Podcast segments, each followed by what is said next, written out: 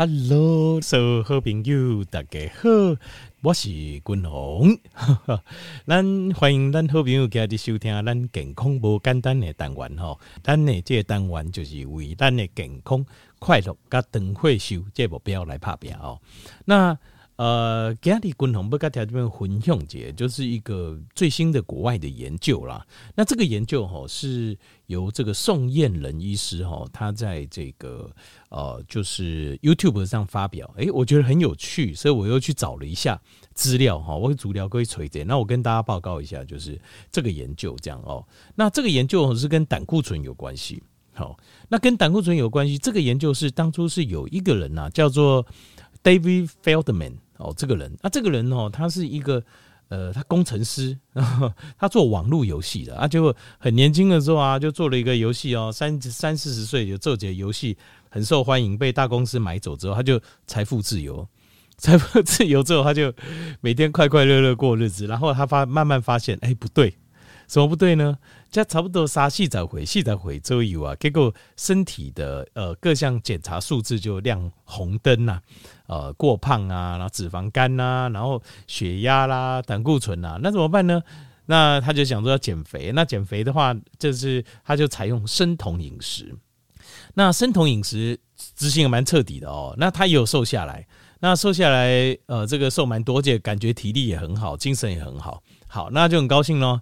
那很高兴的话，就去做呃抽血检查嘛。要不然本来自己的状况是很糟糕的，对。那去测血脂啊、胆固醇等等啊。那结果测出来的时候吓了他一大跳。为什么呢？他的总胆固醇哦，从一八六升到三五七，哇，吓死人，对不对？那这个低密度胆固醇，我们说的坏胆固醇啊，从一三七升到二七一。哇，真的吓死人了哦！所以，那他怎么办呢？他就开始，他就自己研究嘛。然后这个工程师哦，很有这种研究的的这种精神哦，一就自己做研究，自己开始研究的对吧？那在三十六个月，就是三年里面呢，他对自己做了一百五十五次的血液检查。他在探索说，我们他在生酮饮食期间哦，呃，生酮饮食我先跟大家报告一下，就是碳水的量吃在一天三十克以下。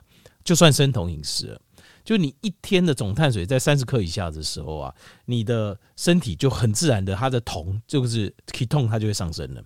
好，其其他就是你只要不吃碳水，你可能是吃蛋白质或是脂肪，但是它就会上升，它那个 ketone 就会上升。那他在探索生酮饮食的时候，他就试过各种方法。哦，就是我看这个吃多一点，那个吃少一点，这个再吃更多，那个吃更少，那个吃那个不吃这样子，他去测，然后测自己的血很有趣哦。然后他发现哦，他摄入的这有时候摄入这种含油量高的食物越多的时候，他的 LDL 有时候不升反降，所以呃，这个他的摄取的油的量哦，跟他 LDL 的水平哦，有时候是成反向的关系哦。那他自己个人的 LDL 哈，这样上上下下从九十八到三百六十八，呃，LDL 叫我们说低密度胆固醇，又叫坏胆固醇哦。一般来讲，就是临床的医生会注意，就是一百三，就一百三以下哦，医生就说还好。如果一百三以上啊，医生可能就 会开药给你吃，可以有啊，我理解哈。那他后来找了十几个朋友做实验，他不他自己毕竟不是医生嘛哦，那但是他就找朋友来做实验，这样就也得到同样的结果。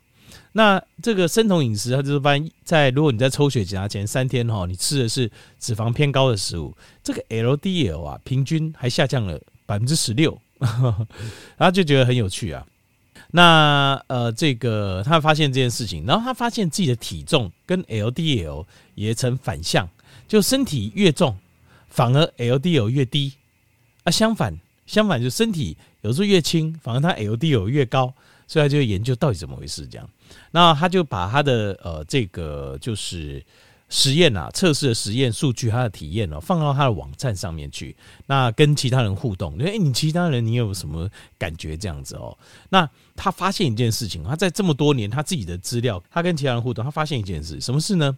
就是有一种人叫做 Lean Mass Hyper Responder，叫做呃受体超高反应者哦。受体会有个现象，就是哈、哦，他的胆固醇哦，他用生酮饮食之后，他胆固醇会比以前增长的百分之五十到百分之一百，但是呢，三酸甘油酯会大幅下降。那典型的数据是这样子，就是有一种人叫做受体超高反应者哦，我先跟各位报告他的这个的数据的 profile 是什么样子哦，就是他的 HDL 就是高密度胆固醇会大于八十，好，那很高哦，其实很不容易哦，高密度胆固醇不容易。然后呢，呃，三酸甘油酯小于七十，这个也很不容易。然后它的低密度胆固醇会大于两百。你这个也很不容易，这三样都很不容易哦。LDL 你大于两百哦，就是坏胆固醇高于两，我们总胆固醇高过两百，医生都叫你要注意了。结果你坏胆固醇一样就高过两百，不是吓死医生了，对不对？所以呃，但是你的三酸甘油酯又很低，那你的高密度胆固醇、好胆固醇又很高。然后那个 Fieldman 他个人是认为哦，这种这种叫做我们叫 LMHR 类型的人哦，这种人看起来外形怎么样呢？都比较苗条。这一种体格的人哦，其实事实上这这一型的人，你看他低密度胆固醇那么高，可是你看他人，事实上他体格很苗条，而且他长期都有运动习惯，对，所以他的胆固醇偏高，看起来对他身体健康好像没有影响。可是问题是，临床的实验一直告诉我们说，就是坏胆固醇超过一百三，你的死亡风险、心血管风险、呃，心脏塞起来比例都会偏高，对吧？那所以怎么办呢？所以后来呢，这个呃，这个就是 Feldman 哦，他就去找那个医学院的医生 来一起来做研究，这样子哦。那呃，他一起来做研究的时候，他们就发现很多很有趣的事情。好，这个实验呢，他们找了一群 LMHR 的，就是我们讲的，就是受体超高反应者的这群人，然后又找了一群一般人。好，一般人他是找了一个，就是我们叫迈阿密心脏学医心脏医学研究 My Heart 的这一群的另外一个 group。那他找这两群人来对比，为什么要找这两群对比呢？他要尽量把这个年龄、性别、种族，还有抽烟这些会影响心血管习惯的这些控制在一样。就是你有一个这边有一个人哦，大概多少的，然后那边就有一个一几乎一样的，呃，可能同样是男性，同样是五十岁。那同样是白人，那同样不抽烟，哦，怎么控制在一起？为什么？因为这样尽量减少就是个人差异性啊，个人差异性。好，那这个研究结果哦，我现在继续跟大家报告，这样这个这个研究哦，受案的标准还蛮难的哦。说实话，因为呃，就是你看哦，三酸甘油酯要小于七十，难不难？我觉得很难呢，很难。你你坦白讲，你碳水要吃的很少。好。高密度胆固醇大于七十，这个也不容易哦，就表示你吃的油脂哦量要够高。那这个最难的是这边哦，低密度胆固醇，就我们说坏的要超过一百九，将近两百，非常难哦。好，那所以他收案的时候是怎么样呢？他就说哈，因为但是很有趣的是哈，他把这个标准提出来之后，结果呃他说要收案五百多个人而已嘛，结果将近一千个人去报名。大家都说我我我可以我可以我我有符合这样子，然后呢，那个后来他就说，那不然这样子，要要公，你不能只有现在健检报告，你前几年健检报告都要给我，很严格哦。那后来就真的找到五百四十八个，收案五百四十八个，就是我们讲受体超高反应者。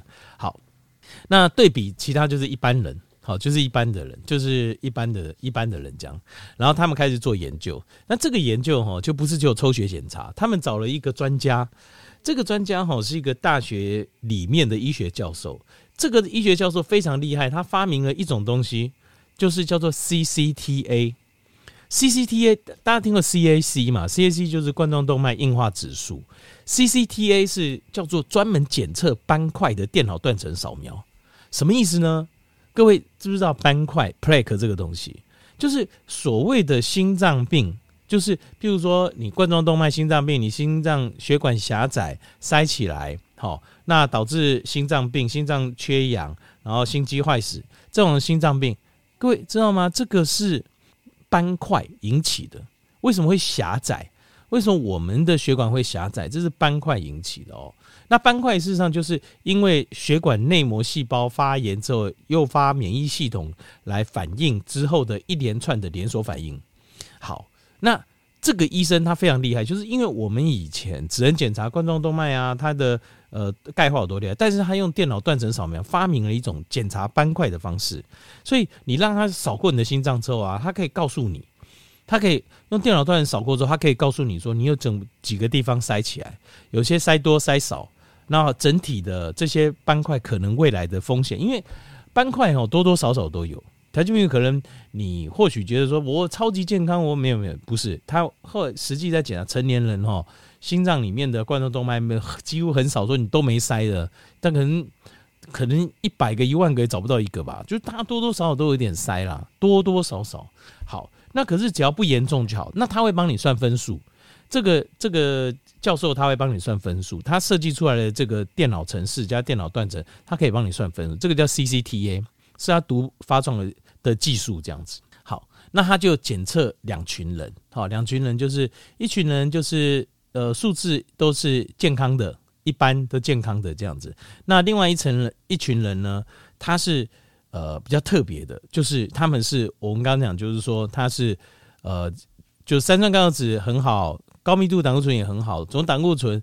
但是低密度胆固醇非常高的这群人这样子，而且这群人就吃生酮饮食，就一群人没有吃生酮饮食，一般饮食，一群人吃生酮饮食，然后他来做研究，就两边来对比做研究，他发现一件事情哦，非常有趣，就是 动脉硬化好的检查，就是我们讲会不会产生斑块，我们之前就是认为说，就是低密度胆固醇高啊，坏胆固醇高，所以会产生斑块啊，会死掉啊，怎么样会塞起来会死掉啊，等等，对不对？可是哈，他们在这些研究里面发现，两边的人就是呃，你看他的 LDL 这么高哦，就是低密度的坏胆固醇哦，大概平均是大概平均是两百七十二，有没有恐怖？两百七十二就是什么意思呢？就是最低最低哦，大概也是他们的范围加减九十一嘛，所以最低它的低密度胆固醇到一百七到一百八，最低。那最高的在三百六，就这一群低密度胆固醇这么高的人，理论上照我们过去的研究就认同，就是你这完蛋了，这个一定心血管会塞起来，心脏会塞起来，冠状动脉一定塞爆了，然后一定很多斑块。结果检查出来完全没有，就是也有一些小斑块，可是就跟那些正常人，就是我们不是说找对比嘛，哦。有个另外一组来做对比，另外一组是迈阿密心脏学研究的人做对比，就是包括他年龄啊、性别啊、种族啊、抽烟都一样的对比，就发现了在统计学上没有相关，就没有相关了。这低密度胆固醇跟动脉硬化竟然没有相关，那我们一些。他就没有你吃了多少降血脂的药，我们到底是在干嘛？那我们还需要进一步了哈，这个只是一个单一研究而已。其实很多事情就这样嘛。那我们以前说不敢吃蛋，对不对？那个蛋哦，那好几十年哦，就大家都不敢吃蛋黄，只敢吃蛋白，有没有？啊，就现在世界卫生组织跟你讲，你外面吃的这个蛋跟你的胆固醇没关系，对吧？但是现在他们是还是。现在的医疗准则还是说低密度胆固醇跟心脑关，但是这个实验竟然告诉我们，低密度胆固醇跟动脉硬化斑块也没关系啊！我的天哪，那到底什么有关系？到底问题出在哪里？那呃，这个这个就是一个最新的一个研究，但是我呃，滚筒还是跟大家报告，就是说它是一个呃单一研究。所以比较完整的结论呢、啊，可能还是要再多一点研究，我们来了解。好，那另外还有有一些事情跟大家报告一下哦，就是呃，再报告一下，就是呃，他发现一件事情，就是说这个 LDL 哦，就是低密度胆固醇高哈，它会在有一些同样就是我们讲就是这个 lean mass 哦，hyper responder 就是受体超高反应者，还是有差。例如说呃，这个你的 BMI 比较低的，就是比较瘦的。